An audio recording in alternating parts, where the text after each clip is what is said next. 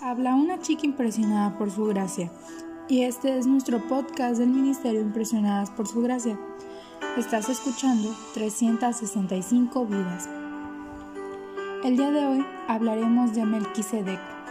Te invito a que me acompañes a Hebreos 7:1. Este Melquisedec, rey de Salem y sacerdote del Dios Altísimo, salió al encuentro de Abraham, que regresaba de derrotar a los reyes, y lo bendijo. No voy a discutir las cuestiones teológicas que envuelven hasta con un poco de misterio a este personaje. Su aparición es sorpresiva en el libro de Génesis. Su recuerdo en los salmos y los comentarios que Pablo organiza en torno a su figura son lo único que tenemos de él en la Biblia. A pesar de eso, los teólogos han discutido y algunos continúan haciéndolo sobre la naturaleza, la función y el simbolismo de este hombre en la Biblia. Solo te invito a pensar en Melquisedec bajo dos aspectos del día de hoy. Ser un tipo de Jesús y ser sacerdote.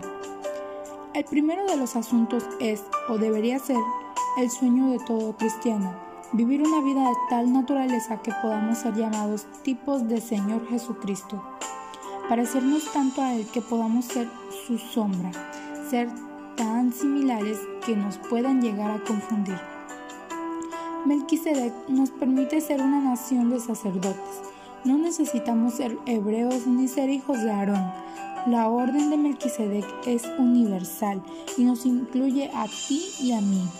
Nos exige pruebas de sangre ni de ADN, apenas un corazón entregado en las manos de Dios para que Él realice la obra que debe hacer.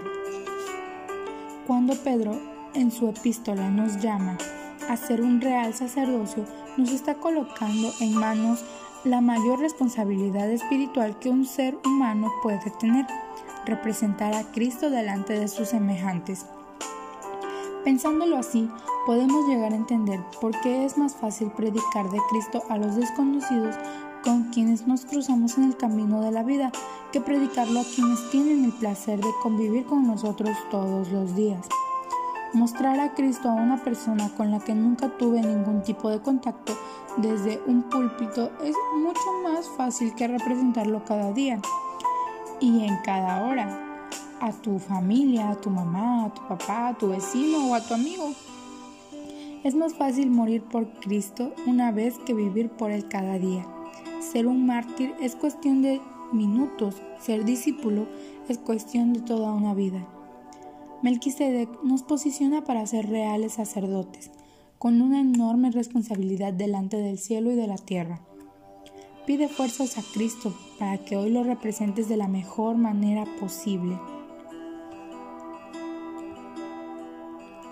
Gracias por escucharnos en este bello día. Nuestra oración es que Cristo viva en tu corazón por la fe y que el amor sea la raíz y el fundamento de tu vida y que así puedas comprender cuán ancho, largo, alto y profundo es el amor de Cristo.